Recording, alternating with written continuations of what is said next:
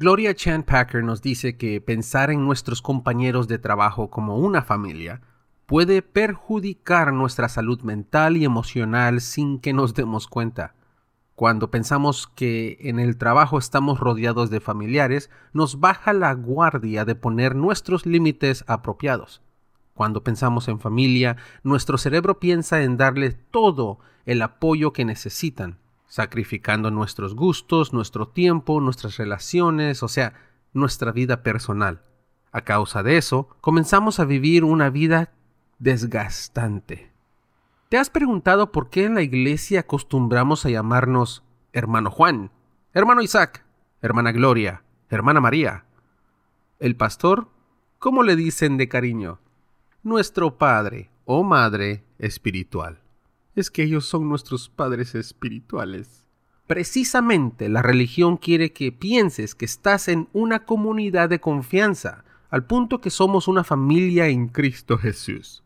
Sea que lo hacen al propósito o no de recibir tu lealtad de esa manera, practicarlo no es psicológicamente saludable. Consideremos a los diez hombres leprosos. Nueve de estos hombres regresaron con sus familias, o por lo menos a disfrutar una vida normal, Van a poder trabajar, estar con sus hijos o estar con sus esposas o buscar por una esposa. Las posibilidades se les abrió. Ah, pero Jesús y la iglesia favorece a los que regresan y viven agradecidos. El resto de tu vida te pintarán esta historia de que no puedes vivir tu vida sin estar agradecido con Jesús. Y ahí, supuestamente, los pastores es donde tus límites deben de desaparecerse. Si tú realmente fueras cristiano, Aquí en el altar deberías estar, porque Dios busca a los que le adoran en espíritu y en verdad. Y te van a decir, oh no, Jesús también lo dejó regresar con su familia, o sea, solamente quiere que estés agradecido, pero no, ya estuvo, ya te tienen. Te tienen de rodillas, sin reservas, a la voluntad del pastor. Y agradecido, cabrón, porque Dios te salvó.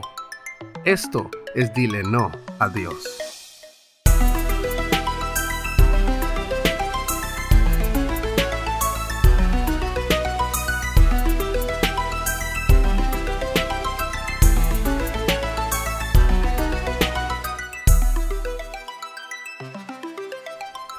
Peterson dice, si no sabes quién eres, se te hará imposible desarrollar tu autocontrol.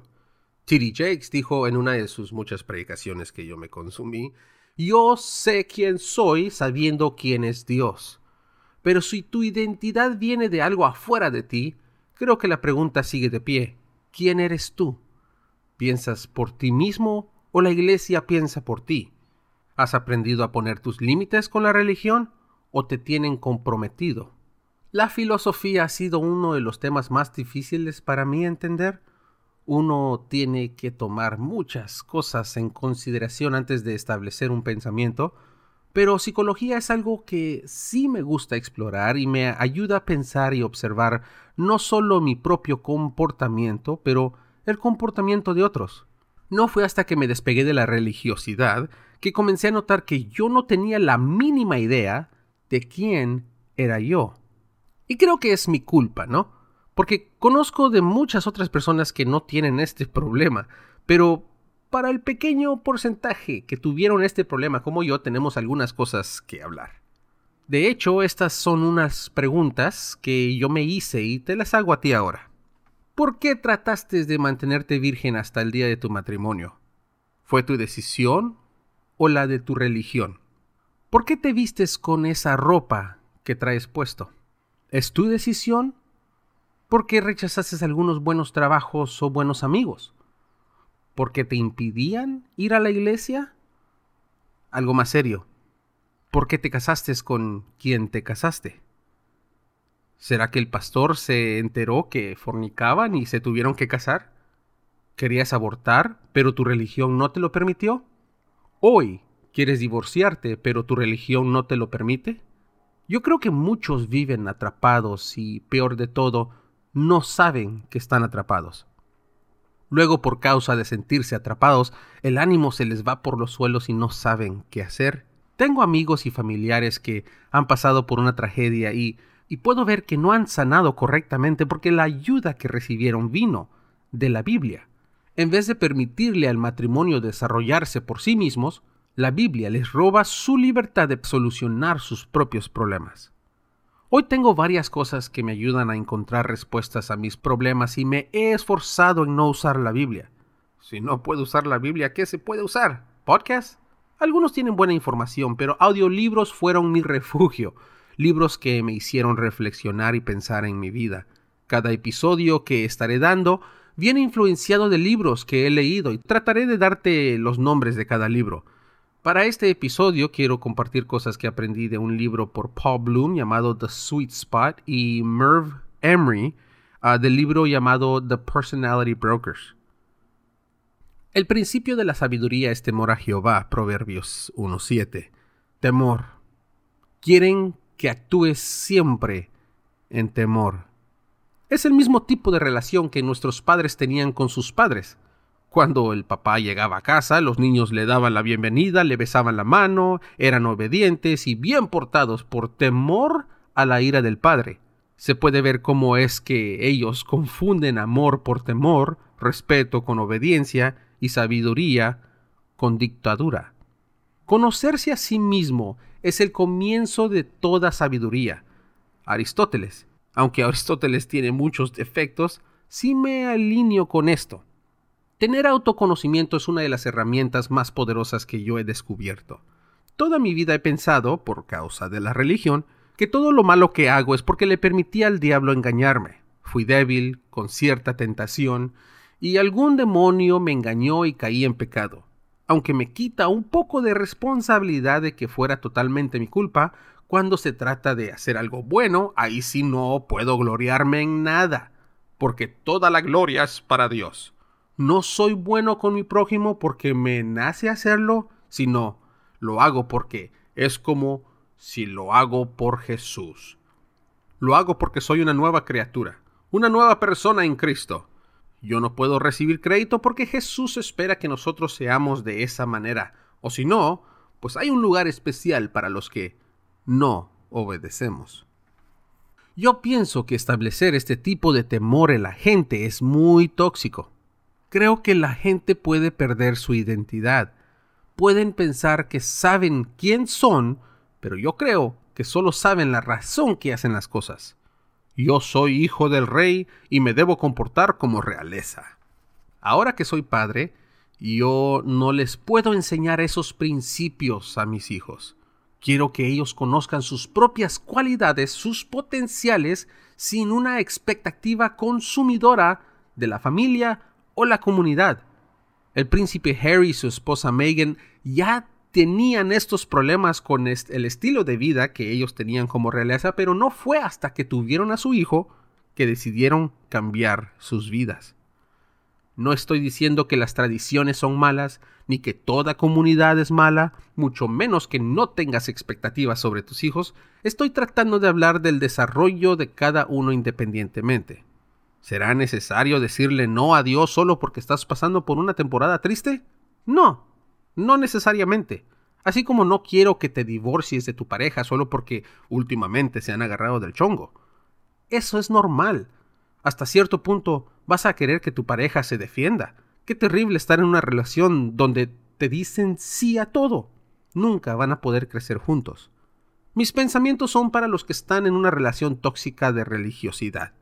Y así como en un matrimonio, la víctima no sabe que es víctima hasta que alguien se lo explica o se lo demuestra, que lo que está viviendo es abuso. Puedes decirle no a tu iglesia, puedes decirle no a tu pastor, puedes decirle no a la congregación, pero si aún no estás satisfecho, tal vez será tiempo de decirle no a Dios.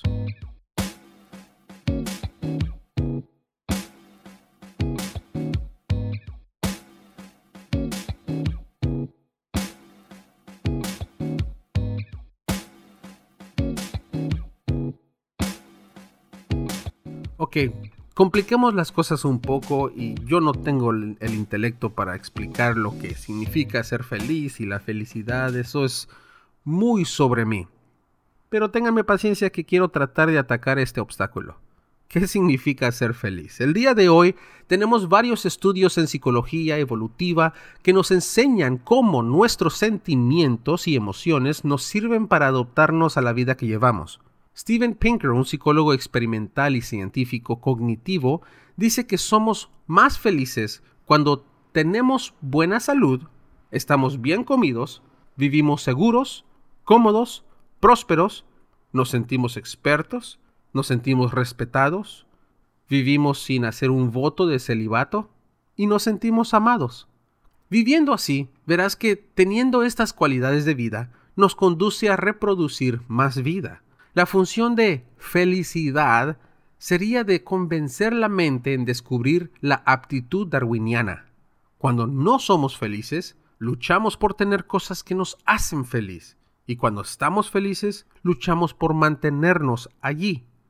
Ahora, el psicólogo Paul Bloom nos dice que no fuimos formados para ser felices. La evolución no quiere que vivamos constantemente felices. Dolor es información acerca de lo que no está bien y un empujón para mejorar las cosas. Tristeza, soledad y vergüenza hacen lo mismo. El concepto de vivir en una euforia no es natural, aunque todos lo deseáramos. La selección natural diseñó organismos que tengan tristeza, vergüenza y dolor para vivir conscientes del peligro y adaptarnos. Mucha felicidad y nos volvemos torpes, imbéciles, con el peligro de extinción. Mira nuestro hermoso país de Estados Unidos. Tratamos de vivir en este estado de euforia y mira dónde nos está llevando. Y ni hablar de las iglesias, de cómo tratan de esconder todos los huecos malos. Entonces, ¿cuál es el balance que todos buscamos? ¿Cómo saber que nos estamos pasando en buscar mucha alegría? Porque en la iglesia encontramos por algunos años nuestra alegría tipo euforia, pero ¿por qué se acaba? La verdad, Dios no tiene la culpa. En mis ojos es la organización que no sabe estimular correctamente nuestras necesidades como seres humanos no es fácil encontrar un balance correcto, especialmente cuando te amarras a la Biblia que no tiene nuevos conceptos psicológicos ah, que te pueden ayudar. Permíteme trato de encontrar este balance con algo que aprendí en combinación de varios libros que leí. En la iglesia hablamos mucho de encontrar nuestro propósito en la vida, y eso es porque es algo que genuinamente todos buscamos. Deja cambio la palabra de propósito a significativo lo que muchos buscan es que sus vidas signifiquen algo. Hay un término en filosofía llamado pluralismo motivacional, donde explica que los que le encuentran significado a sus vidas tienden a decir que son felices, y la gente que son felices tienden a decir que sus vidas tienen significado. Pero ¿cuál es más importante? Un estudio en una universidad quiso ver la diferencia entre experiencias de placer y experiencias significativas. A los estudiantes se les pidió que adopten nuevos ritos, unos que comenzaran a actuar actos de placer, otros que hicieran actos que fueran significativos. Los actos de placer fueron dormir más, ir de compras, comer dulces, comida rica o ver una película. Y para los que tuvieron que hacer actos significativos, tienen que ayudarle a otra persona, meditar o tomar tiempo en silencio para organizar sus pensamientos o tratar de tener una conversación significativa con alguien. Ambos estudiantes experimentaron un gran aumento positivo en sus experiencias, y cuando les pidieron a esos estudiantes que combinaran las dos cosas en sus vidas, los estudiantes le vieron muchos beneficios a estos cambios. Esto es más o menos el pluralismo motivacional por lo menos así es como yo lo entiendo. Pero los maestros dan una alerta de peligro. Cuando te enfocas en solo una de estas cosas, corres el peligro en desbalancear tu vida. Y creo que aquí muchos cometemos este error. Pero aún más en la iglesia, porque un cristiano herido, o abatido, o triste, o deprimido, es una vergüenza para la iglesia. Si te preguntan cómo estás, Tienes que responder bendecido, en victoria, hermano. Tienes que luchar por ser feliz. Todo va a estar bien, soy positivo, soy positivo, no me dolió, no me dolió, porque el cristiano no puede estar enojado, enojado. Pero para una observación y una conclusión más profunda que yo nunca podré darte, en este libro de The Sweet Spot, que traducido es El punto dulce, los placeres del sufrimiento, en ese libro podrás encontrar pensamientos mejor explicados. Déjame trato de otra manera de explicar esto. Hay una pregunta que los psicólogos usan como punto de partida para un argumento. ¿Qué es mejor? ¿Ser un hombre infeliz o ser un cerdo feliz? Mira cómo estos genios enfrentan esta pregunta. Al hombre infeliz lo pintan como nuestra persona observante. El cerdo significa nuestra persona viviendo la experiencia. So tenemos al observante y al que experimenta la vida. Yo sé que ya sabes que voy a decir que los cerdos felices son los cristianos y los ateos los hombres infelices, pero aquí van los ejemplos que los psicólogos ponen. Un hombre con hijos y una linda esposa vive a lo máximo cuando está con sus hijos, disfruta, los goza, básicamente está en su cielo. Él es feliz. Pero cuando llega al trabajo, ve que las cosas no van bien.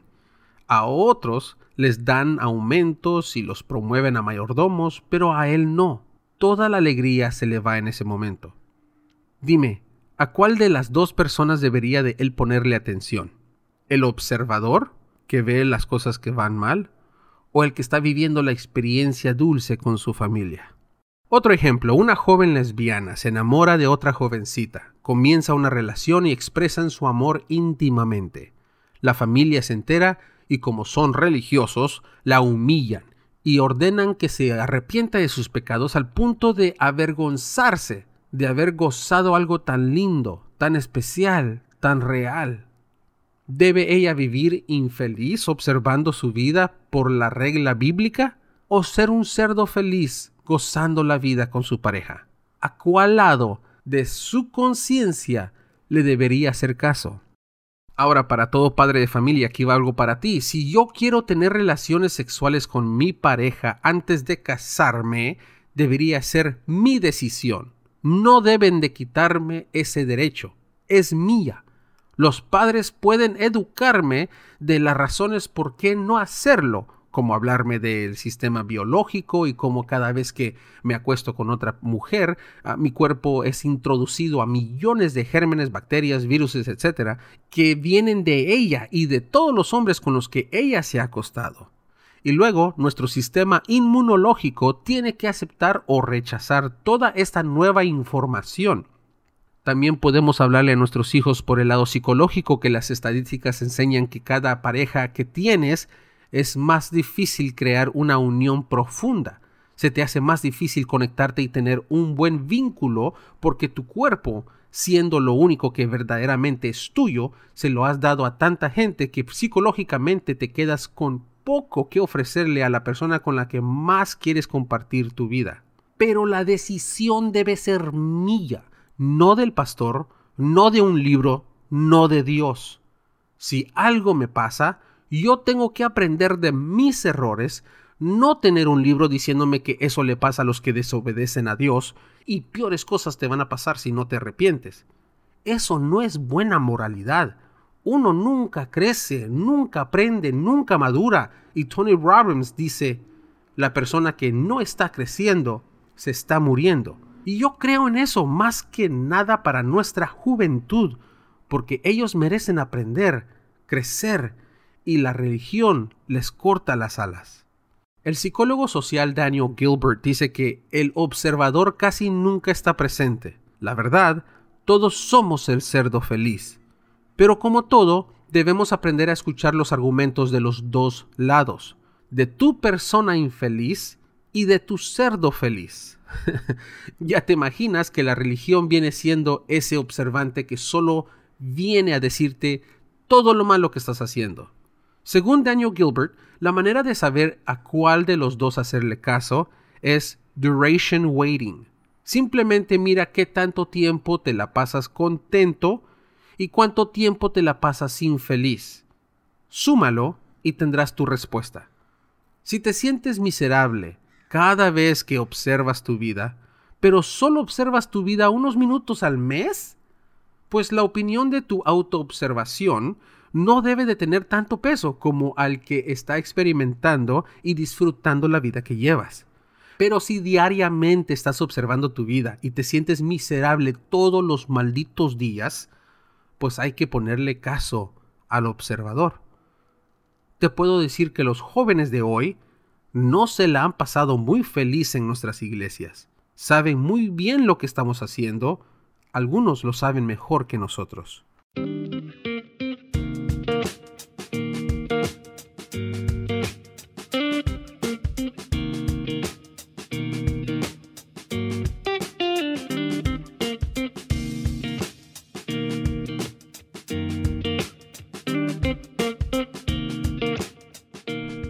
Bueno, este es mi punto si aún no he dicho nada porque me dicen que hablo como catiflas. Hemos aprendido algo en la iglesia, que hay una lógica para nuestro sufrimiento, hay una razón para todo. Todo lo que sucede es la voluntad de Dios y está bajo su control. Esto se les enseña a nuestros hijos y este pensamiento se desarrolla en sus vidas. No siempre es malo, puede ser el consuelo que necesiten en esos tiempos difíciles, pero sí hay un problema puede influenciar culpabilidad. Si hay una razón para todo, ¿qué hice yo para merecerme esto? Karma, what goes around comes around. Esto puede llevarte a no solo juzgar a todo el mundo, sino autocondenarte a ti mismo. Una mujer estéril se culpa por no poder tener familia, padres que perdieron a un hijo una esposa teniendo un esposo infiel, un rechazo de trabajo, un joven se muere y los hermanos quedan confundidos con Dios del por qué, por qué Dios, cuál pecado cometí, cuál fue la razón, por qué Dios, por qué otros sí y yo no, por qué otros por qué a otros bendices y a mí no, ¿qué hice, Señor? ¿Qué hice? ¿Por qué yo? Un reto. Si conoces una persona profesional que pudo sacar adelante su carrera, pregúntale si en algún momento en la iglesia los hicieron sentir que no eran buenos cristianos, que no eran buenos cristianos por haber fallado tanto a la iglesia, por seguir su carrera. Que si se sienten obligados a ir a la iglesia por el apoyo que la iglesia les da. O sea, puedes estudiar porque nosotros te lo permitimos yo le presenté este mismo punto a mi propia madre y ella sin pelos en la boca me dijo esto palabra por palabra. Prefiero tener a mis hijos mensos, pero sirviéndole al Señor, que estudiados, pero perdidos en el mundo. Ugh, me dio asco escuchar a mi propia madre decir tal cosa, pero yo sé que este pensamiento viene del versículo que ¿de qué sirve ganar al mundo y perder tu alma? Pero por favor, esto no es una buena manera de criar a nuestros hijos. Es más, es una forma de abuso. Me hace pensar en los padres que mantienen a sus hijos enfermos por X razón. Estos padres mantienen a sus hijos torpes y mansos para que la vida sea más fácil. Pero ya me estoy saliendo del tema porque paternidad es un, un tema muy importante para mí. Ah, de hecho, tengo un podcast que ganó el Latin Podcast Award, el Sarsa 33, con, eh, con ese tema de, de paternidad. Pero, para repasar, si estás feliz en el Evangelio, qué bueno. Pero si sientes que vives entre la espada y la pared, puedes decir, ya basta. No es necesario abandonar el cristianismo, pero posiblemente es tiempo de resistir la voz de Dios por un rato mientras tomas control de tus pensamientos, sea informándote de lo más nuevo en filosofía, en psicología o aún terapia familiar o terapia personal. Pero ya basta, dándole tanto tiempo, dándole tanto poder a una religión sobre tu vida. Ya tenemos mejores respuestas, tenemos nueva información y más que nada tenemos un lujo de tener una opinión educada, algo que en la religión te quieren robar.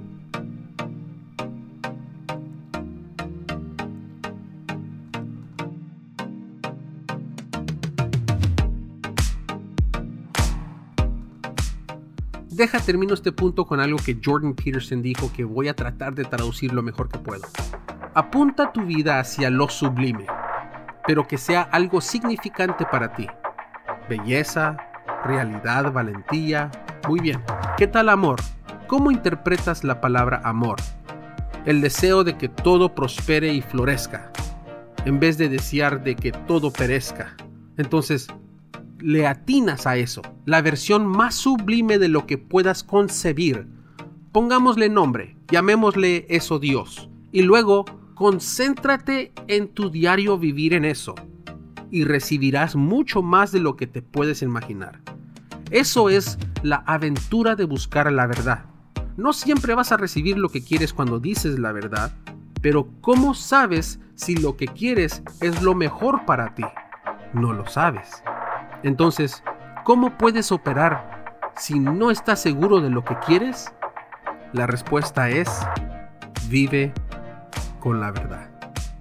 Y mis amigos, para mí, mi nueva verdad es que sí se puede sin Cristo. Esto fue Dile No a Dios. Yo soy Isaac Mendoza. Gracias por tu tiempo.